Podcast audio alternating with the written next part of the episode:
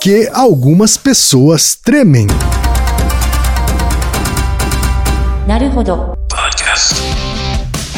Bem-vindo ao Naruhodô, podcast para quem tem fome de aprender. Eu sou Ken Fujioka. Eu sou Altair de Souza. E hoje é dia de quê? Ciência e senso comum. Altaí, vamos para os recados da paróquia. Quais são? Número 1, um, vai no iTunes Store, dê 5 estrelas e faça o seu comentário. É isso aí. Número 2, indique um episódio do Naruhodô para alguém que nunca ouviu o Naruhodô ou mesmo nunca tenha ouvido um podcast. Vamos aumentar o tamanho de nossa podosfera. E número 3, Altaí. Ah, O número 3 é sobre ajudar a manter o Naruhodô no ar, Altaí. isso aí. E para contribuir, basta usar o aplicativo PicPay e assinar o apoio mensal de 15 reais. São duas Coca Zero, querido ouvinte, querido ouvinte. Uma para Altair e uma para mim. E como assinante, além da nossa gratidão, você terá três coisas. Um, você terá acesso ao grupo secreto no Telegram, ou seja, assinante pode conversar com a gente, com a comunidade de ouvintes assinantes. Dois, você terá vantagens especiais. Por exemplo, assinante recebe os episódios no grupo secreto do Telegram antes de todo mundo. E três, você receberá conteúdos exclusivos. Por exemplo, assinante recebe episódios que só são distribuídos no grupo secreto do Telegram. Então é isso. Baixe o aplicativo PicPay e assine o apoio mensal. Com o PicPay você ainda vai poder pagar boleto, transferir dinheiro entre amigos, recarregar celular, sacar o saldo em qualquer banco 24 horas sem taxa. E olha só, no primeiro mês de apoio ao Naruhodô, você ainda tem um cashback de 10 reais. Isso mesmo, você assina e recebe 10 reais de volta. Tá? Agradecemos desde já e participem, por favor. É isso aí. Antes da pauta, mais um recado. Naruhodô está abrindo espaço para as mulheres podcasters, porque representatividade é importante também na podosfera. O destaque de hoje vai para o podcast Publicitárias com A, de Cuiabá, Mato Grosso, comandado pela Débora, pela Laura e pela Yandra. Ouça o recado que elas deixaram para você, ouvinte do Naruhodô, e conheça o podcast Publicitárias com A. Oi, ouvintes do Naruhodô! Nós somos as publicitárias com A. Somos um movimento de profissionais da publicidade, atuantes na área ou não, e trabalhamos juntas com o objetivo de somar habilidades para fortalecer as conexões e o desenvolvimento da nossa área de trabalho. O nosso podcast é um braço do nosso movimento. Aqui a gente fala sobre a mulher no mercado de trabalho da publicidade e da comunicação. E eu sou a Laura. Eu sou a Débora. Eu sou a Yandra e eu acho que assim que terminar esse episódio, você pode procurar aí publicitárias com A e vir ouvir a gente. E chegou o momento Alura, Altair. Porque o momento Alura é o momento em que a gente lembra os nossos ouvintes sobre a maior plataforma brasileira de cursos online. né? São mais de 900 cursos disponíveis. Cursos de programação, de design, cursos de estratégia e gestão, enfim, várias categorias. E ele é o que, Altair? Ele é a Netflix, dos cursos. Né? Isso. Por quê? Porque você paga uma só matrícula, uma só mensalidade né? e tem acesso a todo o catálogo de cursos. Muito bom. né? E ouvinte Naruhodo tem condição especial, né? 10% de desconto no preço original. Né? Para isso é muito fácil, é só visitar, você já sabe, alura.com.br barra promoção barra Naruhodô. Faça diferença na sua carreira com a Alura. Altair, temos pergunta de ouvinte, Altair. Uma pergunta de saúde pública. Na verdade, muitas pessoas não reparam quão prevalente é essa condição. É mesmo? Pois é, vamos falar sobre ela. É uma condição que afeta, por ano, 150 mil pessoas no Brasil Olha só. e 1% da população mundial. 1%. Que parece pouco, mas na verdade são milhões é de pessoas. bastante, 1% É, da população mundial. É bastante. pois é. Olha só, a pergunta veio, Altair, da Amanda Vieira Alvarenga, que é natural de São José dos Campos, São Paulo, mas é moradora de Pato Branco, Paraná. Ela diz o seguinte, Altair. Olá, quem é Altair, tudo bem? Antes de mais nada, queria dizer que sou muito fã de vocês. Espalho a palavra do Naruhodô para todos os meus amigos. Vamos à pergunta. Gostaria de saber por que algumas pessoas tremem. Eu possuo essa condição e meu irmão também. Normalmente eu nem noto que estou tremendo, só percebo quando alguém fala. Meu irmão já teve problema para tirar a carteira de motorista, pois a psicóloga não queria passá-lo no psicotécnico, pois o teste do pauzinho, né, aquele que a gente desenha, não é isso? Ficava alterado devido à tremedeira. Vale frisar que, com exceção disso, tremer não nos atrapalha em nada. Eu gostaria de saber também se isso é um prelúdio para alguma doença, como Parkinson, por exemplo. Obrigado desde já, vocês são foda. Ótima pergunta. Olha só, Ótimo, foda, muito, muito- foda são vocês. Pois é, como sempre. Hã? Uma pergunta muito importante. Hum. É, esse episódio se relaciona com vários outros. Tem uma sequência de episódios que a gente fala de distúrbios motores, Certo. né? A gente falou de cacuetes, não é isso? No, Isso. no 173. Tem o Naruhodo 130, que é por que a gente põe a língua pra fora quando faz algumas atividades. Aham. Tem vários. Tem o da síndrome de Tourette, né, que a gente falou. E esse é mais um nessa sequência, Perfeito. tá? Pra começar, chamei um convidado, um amigo meu, é neurologista da Unifesp, muito bom, que ele fez um áudio sumarizando o, esse distúrbio, que é o distúrbio de movimento mais prevalente na clínica de neurologia, que é chamado tremor essencial. Uhum. Tá? Então, que provavelmente a, a nossa ouvinte, muitas pessoas têm, algumas nem reparam, outras têm vergonha, e outras acham que é um problema muito mais grave do que de fato é. Mas a- a- tudo isso está dentro de uma caixa chamada tremor essencial. Certo. Tá? O objetivo do episódio é falar sobre ele. Então, vamos começar com a fala do meu amigo Fabiano, da Unifesp, que ele faz um sumário do que é o tremor essencial. Tá certo. Então vamos ouvir o Dr. Fabiano Moulin de Moraes, que é médico neurologista pela Escola Paulista de Medicina da Unifesp, onde é preceptor da residência em neurologia e é membro titular da Academia Brasileira de Neurologia, professor da Casa do Saber e especialista em neurologia da cognição e do comportamento. Fala, doutor Fabiano. Bom, o tremor essencial é o tremor, na verdade, mais comum que nós temos hoje no consultório neurológico. Especialmente que as pessoas que têm acham têm medo ou acham que pode ter Parkinson e vai no consultório exatamente para que a gente possa fazer essa distinção, já que as pessoas acabam achando que todo tremor é Parkinson ou que todo Parkinson tem que tremer e nenhuma das duas frases é verdadeira. Mas vamos lá. O tremor essencial é um tremor familiar, então normalmente na família a gente acaba tendo ou o pai ou a mãe, ou às vezes os dois, e o filho ou a filha também acaba desenvolvendo. Ele normalmente começa a se manifestar da adolescência, idade adulta, mas ele vai incomodar, na verdade, lá pelos 40, 50 anos. Ou se antes você se expôs a algum fator que piora o tremor, como estresse, privação de sono, alguns medicamentos.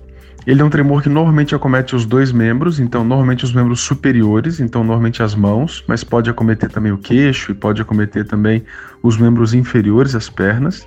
Ele costuma não aparecer no repouso, ele costuma aparecer mais quando a gente mantém a postura ou quando a gente vai buscar alguma coisa. Normalmente a xícara do café da manhã, normalmente o prato, o garfo. Então muita gente reclama do garfo. Alguns pacientes, por exemplo, que são fotógrafos ou precisam de uma mão muito firme, também cirurgiões, por exemplo, também podem reclamar.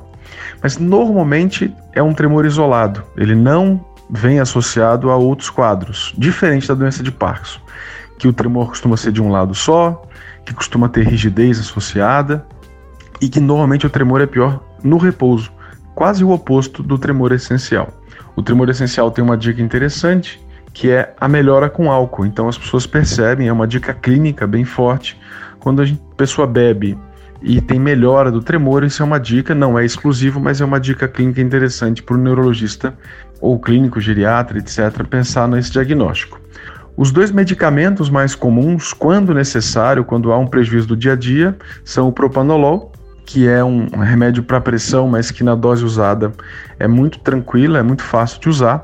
E a outra é é a primidona, que na verdade é um primo do cardenal, do fenobarbital, que é um anticonvulsivante.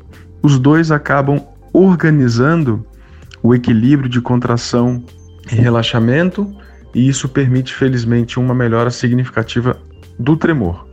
O tremor normalmente é um tremor benigno, só que mais recentemente a gente descobriu que ele sim tem um aumento discreto da relação ou de um fator de risco para a doença de Parkinson, então ele aumenta o risco de Parkinson entre duas a três vezes. E as pessoas que têm tremor essencial costumam reclamar que são um pouquinho mais estrambelhadas, um pouquinho, tem um pouquinho menos de jeito para fazer as coisas, e a gente sabe que isso faz sentido, até porque uma das possibilidades fisiopatológicas é uma alteração cerebelar numa célula chamada célula de Purkinje. Qualquer dúvida eu fico à disposição. Foi um prazer. Até a próxima. Tá aí, Altair. Muito Tem claro, algum- Muito claro. Muito claro, né? muito bem Muito descrito. Então, o, o objetivo do episódio é esmiuçar mais os detalhes que o Fabiano comentou no, sobre o tremor essencial. Uhum. A primeira grande coisa é diferenciar ele do Parkinson. Tremor essencial é algo benigno, é algo que acompanha a sua vida e por isso que ele é uma condição, não necessariamente é uma doença. Sim. Tá? Hoje em dia a gente tem uma discussão muito grande sobre coisas que na verdade são uma condição, é um algo relacionado a uma característica familiar que vai se desenvolvendo ao longo da vida, gera alguma dificuldade, mas não gera um prejuízo tão grande, tá? E nesse sentido, você não fala em cura, você fala em tratamento. Certo. Você tem, por exemplo, milhões de dólares em décadas de pesquisa, por exemplo, para Parkinson, que aí é uma doença e ela é oito vezes menos prevalente do que o tremor essencial.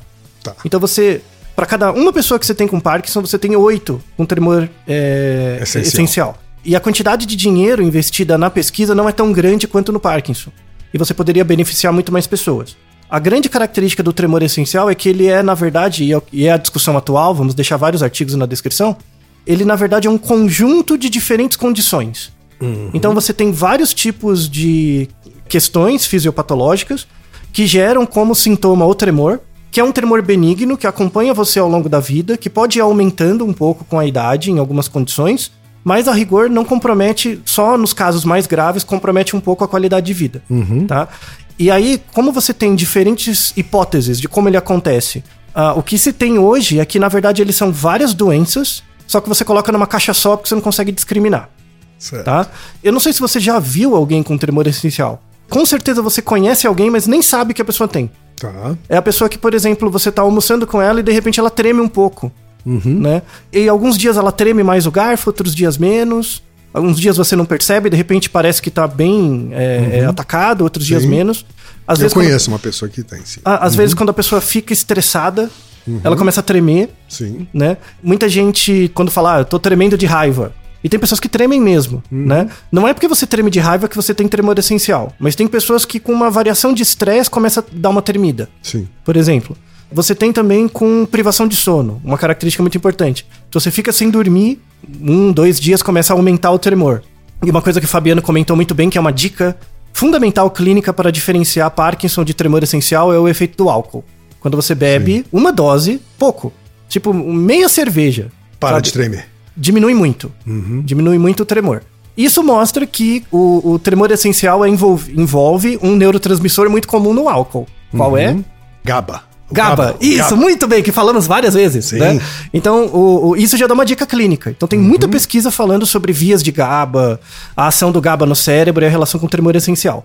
Parkinson não tem a ver com GABA. Tá. Parkinson, no episódio sobre por que, que a gente põe a língua pra fora, né? Que eu falo dos gânglios da base, tem uma área dos gânglios da base que é a causa do Parkinson. Certo. Isso move, e, e essa área dos gânglios da base, ela é recheada de neurônios dopaminérgicos.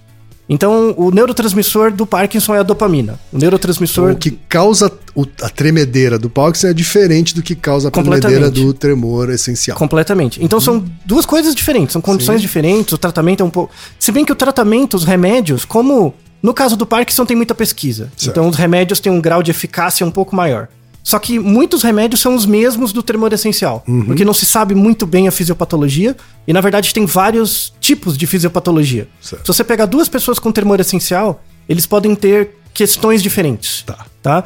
E aí o que eu vou explicar agora são os tipos de vias que são afetadas no tremor essencial. No Parkinson, em geral, assim, 95% dos casos, tem a ver com os gânglios da base e dopamina. Certo. Ponto. É isso. E aí afeta outras áreas em função disso. Tá? No Parkinson começa com tremor. Esse tremor, ele é, em geral, unilateral. Ele a- a- ataca um dos, dos lados primeiro, depois pode atacar os outros. E ele é um tremor de repouso. Então, por exemplo, você tá parado com a mão em cima do joelho. Certo. Quando você tem Parkinson, a mão começa a tremer. É, é- é no, é no movimento passivo. Na ausência de movimento, ele começa a tremer. Certo. Tá? Porque os gânglios da base é ligado com o controle fino do comportamento passivo. Então, por exemplo, quando você pega um bebê recém-nascido, se você pega um bebê bem pequenininho, ele tá o tempo inteiro se mexendo. Porque, na verdade, a área motora não maturou o suficiente para dar inibição para ter o controle fino. Então você pega, pega, por exemplo, um bebê, uma criança. Uma criança leva quase dois anos para conseguir pegar um lápis bonitinho, com pinça. Então, ou seja, o cérebro tem que maturar muito. Essa, pina, essa pinça mais fina. Bem né? fina, assim. E isso é atividade, uma, um- um- uma das áreas cerebrais envolvidas são os gânglios da base. Tá? Então, no movimento passivo, quando você começa a ter tremor no movimento passivo, é mais ligado com Parkinson. A pessoa que tem tremor essencial, ela não tem esse tremor passivo. Mas quando ela vai pegar alguma coisa, ela estica o braço e ela tem que fazer esse movimento fino de pegar o lápis e é aí que ela treme. Certo. Então, quando ela faz um movimento ativo, tá? Ela consegue levantar o braço, consegue andar, consegue fazer tudo. Mas quando ela vai fazer um movimento mais fino, o garfo, o copo, pegar a água de uma garrafa, colocar no copo, a mão treme, Certo. tá? E quanto mais esforço ela fizer pra Não tremer. não tremer, treme mais, sabe? Então, porque mais atenção você tá colocando. Sim. Então, uma das características também do tremor essencial é a questão atencional. Quanto mais atenção... Ele tá dando foco naquilo, né? Isso, mais é, é, vias ligadas à atenção vai dando um, vai bugando, tá? Então a- a- são completamente diferentes, tá bom? Então isso é uma coisa importante pra deixar claro. Ah, mas aí eu tenho medo, eu tenho tremor. Esse tremor não me afeta em nada, mas eu tenho medo de ter Parkinson, tá? Em geral, o tremor essencial ele começa em diferentes idades. Então você pode ter um adolescente com 12, 13 anos que começa a ter tremor. Tem casos registrados de crianças com 5 anos que começam a ter tremor essencial. Cinco anos. E vai. Só que é um tremor muito discreto. Tá. E vai acompanhando a vida da pessoa. Ela acha que é um pouco desastrada e tal, mas vai indo. E, e se dá bem e tudo bem. Em geral, o tremor começa a ficar mais notável a partir dos 40, né? 35, 40 anos. Mas em geral a pessoa percebe antes que algumas situações ela treme. Certo. Tá? O Parkinson é eminentemente a partir dos 60. Então já é bem mais tarde, leva um comprometimento cognitivo, o tremor essencial não leva um comprometimento com- cognitivo. Sim, como o Fabiano disse, Isso. é um sintoma isolado. né? Isolado. E tem pessoas que têm Parkinson, mas não tremem. Tá. Então tem casos de Parkinson que afeta muito pouco o comportamento motor, mas afeta o comportamento cognitivo. Certo. A questão cognitiva. Então, só pra deixar claro, é bem diferente, tá? Para você diagnosticar de fato o tremor essencial clássico, tem o exame clínico, né? Tem que fazer testes de equilíbrio, testes de escrita. Tem um, um teste chamado que você pode fazer até em casa, assim, que é chamado caracol de Arquimedes. Que é você pegar uma, uma folha de papel, coloca um, um lápis na, no papel e começa a fazer um caracol. Desenhar um caracol dentro em pra volta- fora, De assim. dentro pra fora e depois de fora pra dentro. E vai vendo o grau de comprometimento do controle fino. E aí o neurologista, em geral, ele pede a cada ano, né? A pessoa vai voltando, uma vez por ano, ele vai fazendo esse desenho e vai comparando. Certo. E aí você vai ver que em alguns casos fica igual, outros casos vai piorando, enfim. E aí, como eu falei anteriormente, o Parkinson é ligado aos gânglios da base. A área mais ligada com o tremor essencial é o cerebelo, Certo. tá? Que fica na base da sua cabeça, né? Perto do, do pescoço, que é chamado de cerebelo é pequeno cérebro, tá? Então, a- a- o cerebelo, muita gente acha que tem relação com movimento, e tem mesmo, mas o cerebelo tem várias funções. Uma delas é com memória, tá? Mas quando as pessoas falam, ah, o cerebelo é relacionado com movimento, mas que tipo de movimento? Porque a gente tem o córtex motor, tem os gânglios da base. O cerebelo é relacionado com um tipo específico de movimento. Por exemplo, é como se fosse um marca-passo. Então imagina que você tá andando. Você tem vários jeitos de andar. Você pode andar todo torto, você pode andar tremendo, né? Mas a ideia é que você faça uma marcha com o máximo de controle possível, né? Às vezes não acontece, não sei se já aconteceu com você, de você tá andando, imagina que você não tem um problema no joelho, nem no quadril. Você tá andando, de repente a perna falha. Parece que ela dá uma enfraquecidinha, Sim. sabe? Isso é é, eminentemente uma ação do cerebelo. O cerebelo, ele, ele é, um, é um tipo de marca-passo. Então, o seu cérebro lança pulsos nervosos o tempo todo, de várias áreas diferentes. O cerebelo, ele tem essas células que o Fabiano comentou, que são as células de Purkinje, que ela tem uma característica especial que é sincronizar a ação de outras células. Então imagina que tem várias células lançando pulsos, isso gera um movimento harmônico, as células do, do cerebelo lançam um pulso maior para controlar os outros e deixar eles na mesma frequência. Como se fosse um regente ali. E é um controle fino, sabe? No- no- na linguagem de quem estuda eletrofisiologia é chamado de passa-banda. Então, por exemplo, eu ligo uma coisa na tomada. Quando eu ligo uma coisa na tomada, a, a tensão pode variar. Pode ter um pico de energia. Mas você tem que ter, por exemplo, o seu computador tem em geral tem uma caixinha na fonte, que é para dar uma estabilizada. Isso é mais ou menos a célula de Purkinje. Entendi. Ela não deixa você dar um movimento brusco, abrupto, por exemplo. Ela dá uma sincronizada. Tá? Isso que acontece no tremor essencial. Então, a pessoa consegue fazer a tarefa, mas quando chega no- na parte fina, não tem essa regulação tão bem feita. Você desestabiliza. Dá uma Hã? desestabilizada. A metáfora é insuficiente, mas uma metáfora pra você imaginar é que agora a gente não tem mais TV de tubo, né? Mas lembra daquelas TVs de tubo que você a imagem vinha, né? Imagina que a imagem tá OK, Mas aquelas TVs mais antigas que você tem um, um controle que é chamado sintonia, Sim, Pra saber se entre o canal 4 e o 5 tá bem certinho. sim. Então imagina que uma pessoa com tremor essencial é uma pessoa que tá no canal 5, né? Tá. Só que o, a, a sintonia tá um pouquinho afora. Certo. Então você vê a imagem, só que essa imagem fica um pouquinho distorcida. Tá. Só um pouquinho. Dá pra você saber que é a imagem e tal. Então a pessoa é como se fosse uma TV com essa sintonia um pouquinho fora. Certo. Então ela faz tudo o que tem que ser feito, mas dá esse, essa ligeira mudança de sintonia, tá? Então, nas atividades de controle fino, ela treme. E aí, mais recentemente, porque as pessoas acham, assim, pessoas que têm tremor essencial têm o QI normal, a- a- questões cognitivas normais, trabalho, faz tudo normal. Por isso que é uma condição, não é necessariamente uma doença. O grande comprometimento é motor. Algumas pessoas começam a ficar incapacitante, né? Inclusive, vamos deixar na descrição um vídeo do, do Google. O Google tá colocando mais dinheiro na pesquisa com tremor essencial do que o NIH, por exemplo. O Eita. National Institute of Health. Porque é uma doença que. as é uma condição, na verdade, que as pessoas não. Como não tem uma repercussão clínica grave, tipo, ah, Sim. eu não fico com demência, eu não fico. Sei lá, eu só tenho problema pra pegar o garfo. Tem uma dificuldade funcional, assim, Isso, né? e relativamente é, é, adaptável. Então, o, o- tem vários. Só quando o caso é muito grave, por exemplo, nos Estados Unidos, o seguro médico cobre. Tá. Então, quem tá mais investindo nisso é o Google. Um dos vídeos que a gente tem, inclusive, no, na descrição é o Jeff. Isso, é o né, Jeff, que a é um história caso dele. gravíssimo. É um né? caso mais grave, né, de tremor essencial que foi evoluindo. E aí você vê que os aparelhos que ele usa são aplicativos do Google que foram adaptados para ele. Certo. Então, por exemplo, aquela você deve usar no seu celular que quando você escreve alguma coisa, em vez de digitar, você faz um desenho. Sim, Então, isso é muito útil. Isso foi desenvolvido para pessoas com tremor essencial. tá. Né? Porque, claro. porque em vez de digitar, ela faz um Ela é desenho. mais fácil, ela fica Isso. percorrendo o dedo. Assim, O Isso foi criado por causa delas. Não foi criado por causa de você. Ah, olha só. É, foi criado por causa, por causa delas que outras pessoas viram, ah, isso é muito prático, né? sim. Mas outro é um sistema de estabilização da tela. Porque, por exemplo, às vezes a pessoa tá lendo um livro e ela não percebe que ela treme. Então ela Sim. começa, fica tonta. Claro, É como se estivesse no ônibus, né? claro. Então, sistemas para estabilização de livro, por exemplo. Então, Uhum. você tem um, um- ou num num device do celular, ele ajusta o texto em função do seu tremor. Sim. Como o estabilizador de uma câmera, Exato, né? Por exemplo, né? Que tem um amortecedor. Isso. Então, no, no vídeo é bem legal porque você vê várias adaptações, garfos, Legal. enfim, é, é bem interessante. Eu li também, Altair, que é, não tem nada a ver com tremor, tá? Mas eu tava Aham. lendo sobre a, como o álcool afeta o cérebro. Uhum. Porque é um livro que fala sobre casos em que as pessoas não lembravam de coisas que fizeram quando estavam sob efeito do álcool. Sim. né? Ah, então é comprovado que é, muitas pessoas de fato têm uma amnésia sob efeito do álcool, Uhum. né?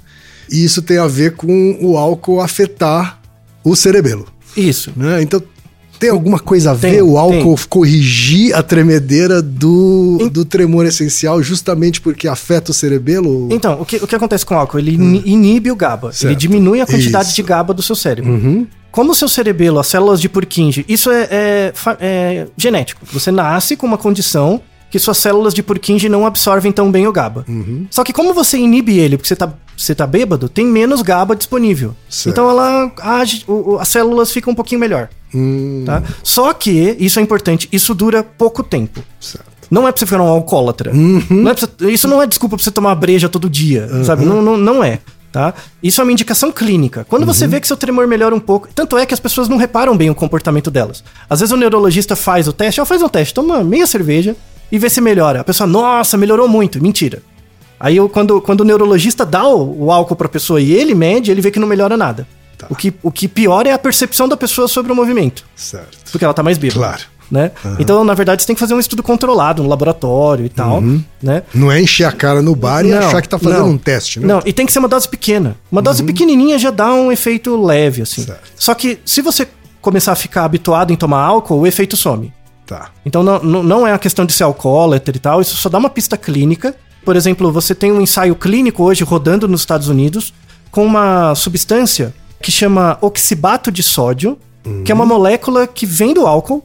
Então ele- eles tentaram sintetizar uma molécula que vem do álcool para fazer um teste clínico para fazer um remédio. Tá. Pra- então você toma um remédio para o tremor essencial sem os efeitos do álcool. Claro. Ainda tá num, Tá no começo. Tá no começo, não se tem uma evidência ainda muito forte disso. Você tem, por exemplo, é, estudos. Já tem um ensaio clínico com cannabis para redução de tremor, mas o, o, o que já se fez no pré-teste é que não funciona. Muita gente fuma maconha que tem tremor essencial e acha que diminui. Não é verdade, porque receptor canabinoide não tem nada a ver com o receptor de GABA. Então, na verdade, só tá melhorando sua percepção do tremor, mas não tá tratando. Então, parece assim, é, é cannabis. Quer dizer, e- o barato faz ele achar que ele não tá tremendo tanto. Mesma coisa do álcool, né? Então, assim, os ensaios clínicos para cannabis mostram que o efeito dela pro tremor essencial, Parkinson é outra coisa, e isso O tremor essencial ainda não, é, não tem eficácia. Não, parece que não tem. Só parece que não, não funciona. É, aí tem uma droga, tem uma outra droga que chama Sage 547, que é um modulador de GABA. Estão se tentando, mas a quantidade de dinheiro investido ainda é muito baixa frente ao Parkinson. Certo. Tá? Então, por isso que os estudos vão um pouco mais devagar. Tem outros tratamentos mais agressivos para o tremor essencial quando ele compromete muito. Então, em geral, assim, 90% dos casos ele compromete a mão. Então, se você pega uma pessoa com tremor essencial, ele pede para ela esticar o braço e sustentar, o braço vai começar a tremer. Certo. Né? É, Então tem a ver com esse, você, esticar o braço. sustentar o braço e manter o tônus. Né? E aí esse controle fino do movimento. é, porque as pessoas não reparam, né? Quando você levanta o braço e estica, o fato do braço ficar parado tem que ter um controle inibitório. Sim, porque imagina, os neurônios estão o tempo inteiro É, jogando É que a gente não pensa nisso, né? Mas tá tendo um, um controle. esforço absurdo aqui, né? Pra manter o braço parado. E aí, nessas pessoas que. Aí você vê o tremor. Certo. Né? Então, é, tem alguns tratamentos um pouco mais agressivos, né? Um deles é a estimulação neural profunda, que no episódio sobre cacoete a gente fala, né? Que é o DBS, o D- Deep Brain Stimulation, que eles olham primeiro uma ressonância magnética para ver que áreas estão mais afetadas, colocam um eletrodo ali e esse eletrodo vira o marca-passo. Tá. No lugar do cerebelo vira esse eletrodo, né? Ele é eficaz, né? Só que cada pessoa tem uma área diferente. Então o eletrodo não é colocado no mesmo lugar. No caso da síndrome de Tourette, ele- o, o eletrodo é sempre colocado nos gânglios da base, que é a área bem relacionada. Ali não, ali varia e tal.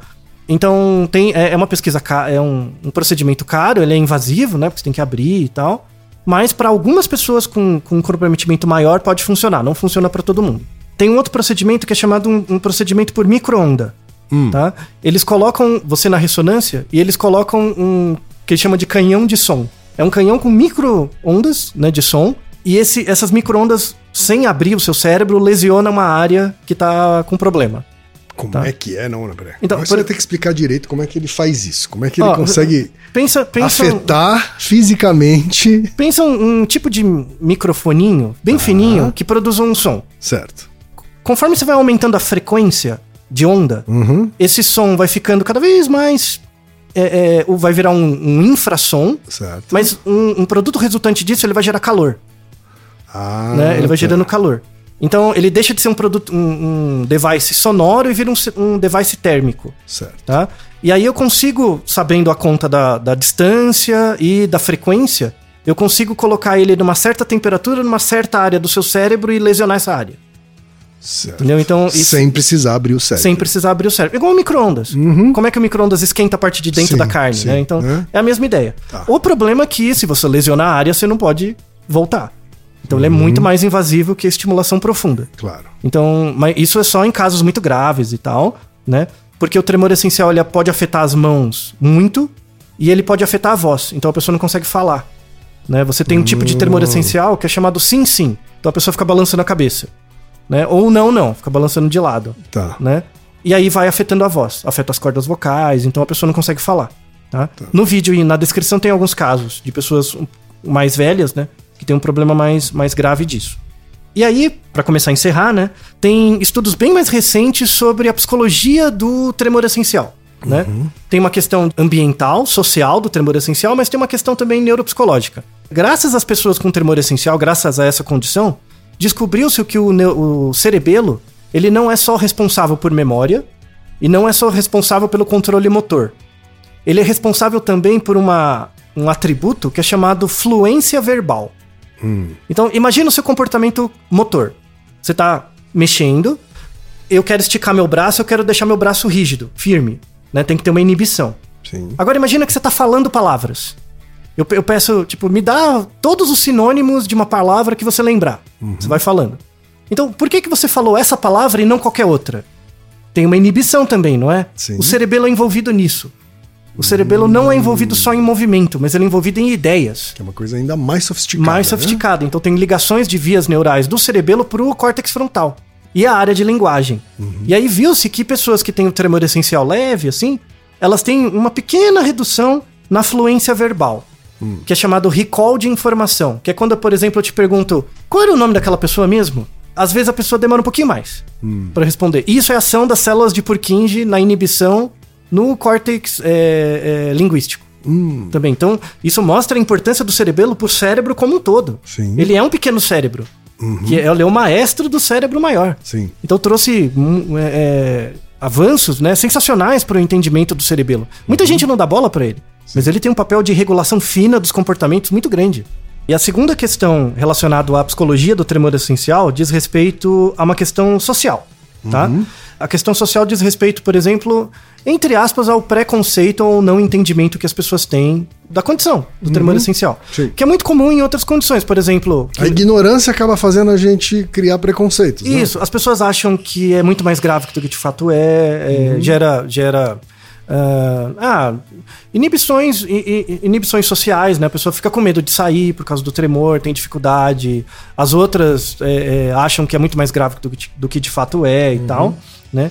E isso afeta também, a gente falou um pouco dos remédios, né? Como, em geral, as pessoas dão remédios que também são feitos para Parkinson, que é uma doença de fato mais grave, os remédios, em geral, têm muitas contraindicações tá? Como o Fabiano bem comentou, mas tem alguns, um- um- alguns remédios que são muito utilizados para tremor essencial. O topiramato, que tem muita contraindicação se você errar a dose, né? A gabapentina, né, que é o tipo Gardenal também, tem muita contraindicação. Muita gente usa Botox, porque o Botox é uma ação no nervo, né? Então você diminui o movimento do nervo, Sim. só que ele dura um certo tempo só, né?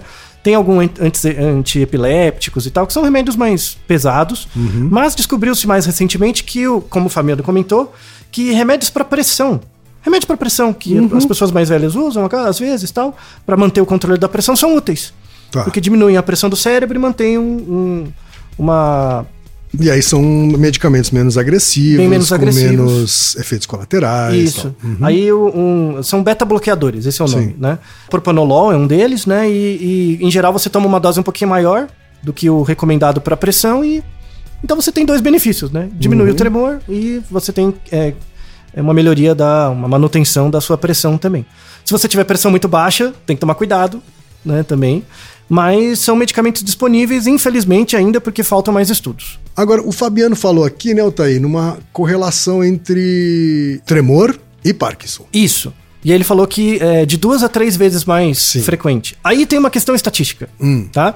Que é, na verdade, ele fala de risco relativo, mas não de risco absoluto. Certo. Por exemplo, imagina você, você não tem nenhum caso de Parkinson na família, nada. Uhum. Qual é a probabilidade de você desenvolver Parkinson?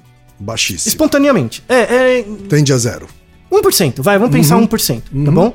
Então, a, a probabilidade de você desenvolver Parkinson espontaneamente é 1 a 2%, mais ou menos, Sim. tá? Uma pessoa que tem tremor essencial tem uma probabilidade de duas a três vezes maior que isso. Que Parkinson. né? É, Ou que é maior seja, que 1%, então dá Uhum. 2, 3%. Certo. Não é muito, tá? É aumentado de forma relativa, mas absolutamente não é muito. Certo. Então, em geral, se você tem o tremor essencial, isso evolui para Parkinson em casos muito singulares, Uhum. tá? O tremor essencial ele tem uma causa genética, é muito raro acontecer espontaneamente. Na verdade, é mais fácil isso, né? É alguém da sua família ter Isso. tremor essencial. e passar para frente, Uhum. né? E é uma doença autossômica dominante. Isso quer dizer que cada pai tem dois alelos e como ele é autossômico dominante, a probabilidade, dado que um dos seus pais tem tremor essencial, a probabilidade de você ter é 50%. Então é muito alto, Tá. tá? Espalha rápido. Então por isso que você vê famílias... se você tiver dois pais. Isso. Se os dois tiverem, com certeza você vai ter. Tá. Se um deles tiver, você vai ter 50% de chance de ter. É e aí, por isso mesmo. que você vê, ah, eu tenho, meu avô tem, minha avó. Hereditariamente, então, é bastante alta a incidência. Isso. Ah, ah, não compromete a vida muito, então você consegue ter filhos também. Então é algo tipo uma miopia. Sabe, Uhum. Sim. miopia? Que é uma doença genética e não afeta tanto assim a vida. O Mas a miopia essencial- recebe mais pesquisa, né? Pois é, então, a importância desse episódio é trazer a atenção mais para isso. pesquisa. é, é, Mais dinheiro. de- mais dinheiro, mais Sim. alternativas para deixar é, é, a mais confortável a A vida de qualidade quem de tem, né? Então, você viu a evolução no óculos. Agora tem cirurgia pra miopia, você tem corrige. cirurgia para miopia, você tem uma evolução das lentes de contato, né? Isso. Assim, quer dizer, é, é toda uma indústria aí, né? A ideia é que o tremor essencial tenha também esse mesmo aporte. Infelizmente, ele Uhum. não tem. Eu acho que provavelmente antes desse episódio você não é saliente não na sua fazia cabeça. ideia. assim, De- do né? quão Não prevalente fazia é. Ideia. Então a, a proposta desse episódio é trazer isso à tona. Então deixamos muitas. é, é, esse tem sido um tema quente na neurologia em 2019. Uhum. Tem muitos artigos, você vai ver que boa parte deles é de 2019. Sim. Tá? As revisões e tal. É uma coisa que vai começar a ter mais. Vai começar a aparecer mais na TV, nas coisas, então a gente tá dando uma. Uma iniciada nos trabalhos em relação a isso. Uhum. E eu queria agradecer muito também ao, ao Fabiano por seu áudio muito bom, que serviu como roteiro para esse episódio. E agradecer também a Amanda, que enviou Pois a é. pergunta. Pois né? Naru Rodô, ilustríssimo ouvinte. E você já sabe, aqui no Naru Rodô, quem faz a pauta é você. Você tem alguma pergunta pra gente ou quer comentar algum episódio? Escreva para nós. Podcast podcast@naruhodô.com.br. Repetindo? Podcast podcast@naruhodô.com.br. E lembre-se, mande nome completo, idade, profissão e a cidade de onde você está falando. É isso aí.